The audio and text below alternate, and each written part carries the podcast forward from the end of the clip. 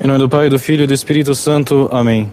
Ave Maria, cheia de graça, o Senhor é convosco. Bendita sois vós entre as mulheres, e bendito o fruto do vosso ventre, Jesus.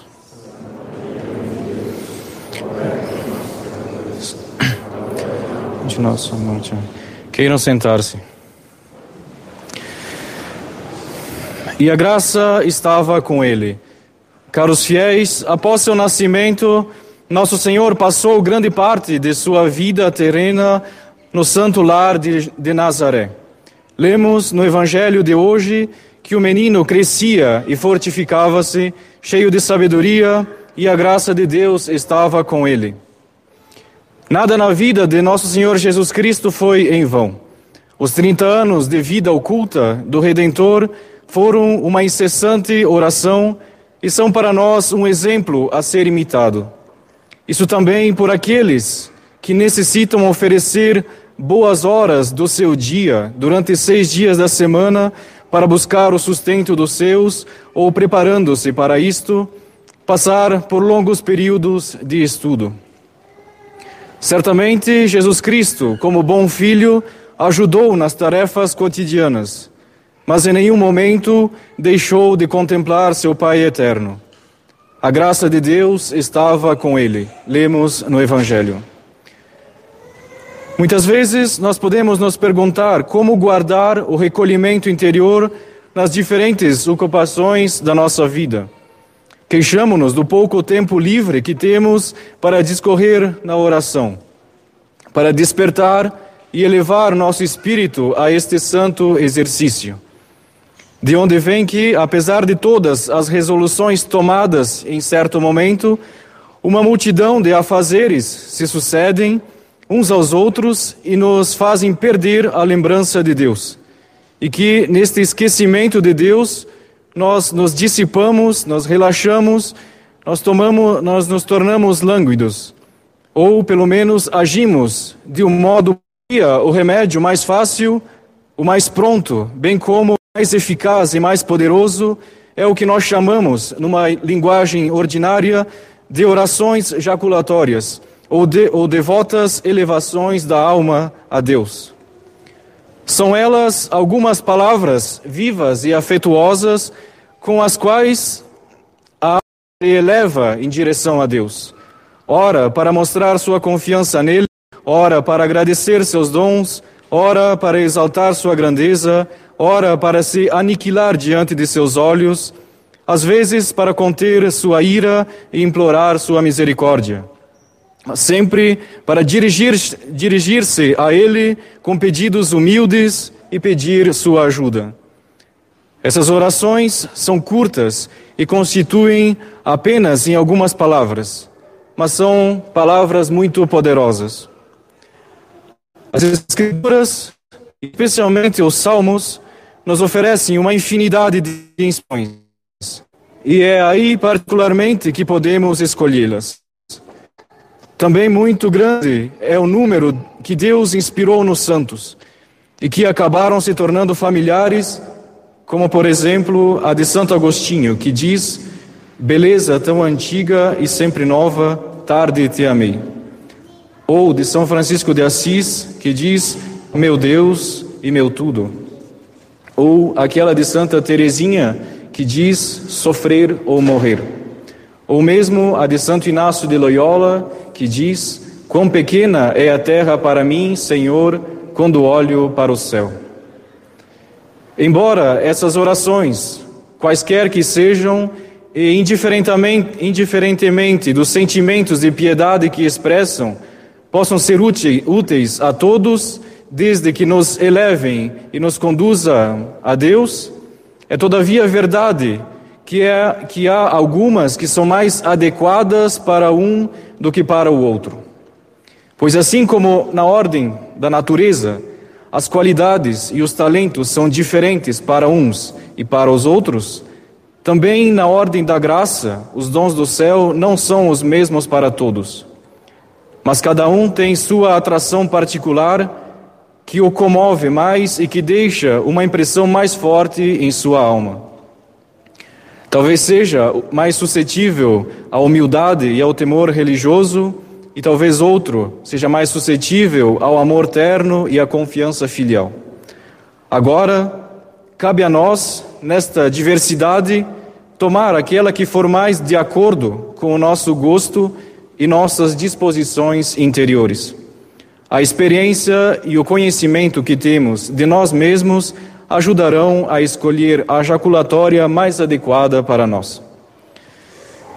Caros cristãos, não há razão para temer que a continuidade da mesma consideração e uma repetição fervorosa das mesmas palavras nos cause enjoo e se tornem entediantes para nós. Isso, de fato, pode acontecer e acontece muito com os sentimentos humanos, que com o passar do tempo, por força do hábito, vão perdendo sua agudez e a força até mesmo ao ponto de finalmente serem amortecidos e extintos. Daí, por exemplo, essas mudanças tão, tão comuns nas amizades e nas sociedades do mundo. São apenas rupturas e perpétuas reconciliações, porque nem sempre o mesmo objeto agrada igualmente e de um dia para o outro o coração assume novos olhares e novos afetos. Mas, observa São Gregório, há nas coisas de Deus esta vantagem inestimável, que quanto mais se as pratica, mais se as prova. Da mesma forma que, por uma sequência muito natural, Quanto mais os provamos, mais queremos praticá-los. De maneira que os sentimentos que outrora inspiravam, em vez de diminuir pelo uso, aumentam, ganhando mais força e mais devoção. Portanto, não há necessidade de interrompê-los nem de alterá-los. O mesmo exercício, a mesma jaculatória, pode bastar em todos os tempos e nenhum outro tempero é necessário além daquele que a graça atribui a ele. É verdade, porém, que há espíritos aos quais agrada a variedade, mesmo na prática da piedade. E tal variedade pode ser mesmo necessária para não cair numa certa apatia. Se for o nosso caso, temos com que ficar plenamente satisfeitos com a infinita multidão dessas orações de que falamos e que são difundidas em todos os livros sagrados. Por exemplo, nós somos assediados pela tentação e quase corremos o risco de sucumbir. Podemos então dizer, como os apóstolos, atacados por uma forte tempestade, diziam: Salvai-nos, Senhor, sem vós vamos perecer. Se estamos na desordem do pecado e pensamos sair dele, podemos dizer assim, juntamente com o rei Davi: Tira a minha alma do fundo do abismo, meu Deus. Se estamos desanimados e com falta de confiança, digamos: O que tenho eu a temer, Senhor? Enquanto vós estiverdes comigo, o que todo o universo pode fazer contra mim? Por fim, de acordo com a conjuntura, os tempos e conforme as necessidades, usaremos estas orações e tantas outras que não menciono, mas que nos é fácil recolher de acordo com a nossa devoção e ter sempre presente na nossa memória. Talvez nós contemos pouco das orações assim feitas, e talvez por causa de sua brevidade, sejamos persuadidos de que não devem ter grande peso diante de Deus. Mas o Salvador dos homens nos advertiu formalmente que o reino de Deus não consiste em uma abundância de palavras. A retidão da intenção, a força da nossa humilde súplica, é a isso que Deus presta atenção, é a isso que ele se deixa dobrar. De tudo isto, concluamos como somos indesculpáveis quando negligenciamos uma forma de rezar que nos custaria tão pouco e que pode ser tão benéfica para nós. Pois não se trata aqui de meditações profundas e metódicas e não se trata de passar horas inteiras em oração. Quando de fato se pede a meditação, comumente não temos nada além de pretextos vãos e falsos, movidos de falsos motivos para nos dispensarmos. Poderíamos dizer, isso é de fato o que dizemos quase todos os dias, que estamos ficando sem tempo, que nos foram confiados os cuidados que nos chamam para outro lugar, que nossa mente, naturalmente inconstante, nos escapa e que temos dificuldade de pará-la. Que mil distrações vêm nos perturbar assim que nós colocamos de joelhos e queremos voltar para dentro de nós. E que nós temos que lutar incessantemente para rejeitá-las.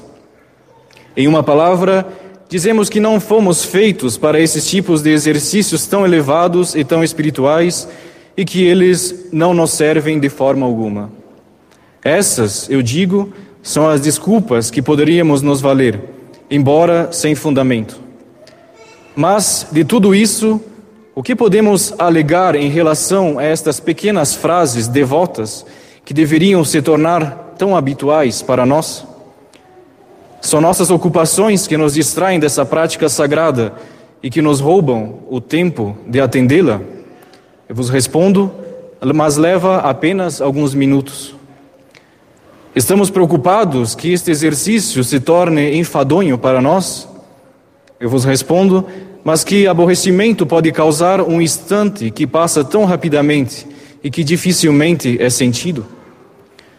Diremos, talvez, que estamos muito distraídos, mas para um simples movimento do coração, um simples movimento da alma e para algumas palavras que a boca pronuncia, não é necessário um grande esforço da mente e dificilmente se pode acreditar que não se possa dar a ela atenção suficiente. Em qualquer encontro, a qualquer hora, em qualquer lugar, não há nada que nos impeça de recordar a memória de Deus, de nos voltarmos internamente para Ele e de dirigirmos a Ele os nossos desejos. Não há necessidade de preparação para isto. Não é necessário se retirar para estar aos pés de um altar, não é necessário abandonar um trabalho. E nem, nem mesmo abandonar o estudo, nem deixar o cuidado dos, nem deixar o cuidado dos filhos, nem mesmo interromper uma conversa. O que então temos, mais uma vez, a nos opor? E que obstáculo real e verdadeiro pode servir à nossa justificação? Reconheçamo-lo de boa fé. A fonte do mal é a nossa indiferença para com Deus e por tudo o que diz respeito à perfeição e à santificação da nossa alma. Se amássemos a Deus, nossa alma, auxiliada pela graça e carregada pelo peso do seu amor, se elevaria até Deus.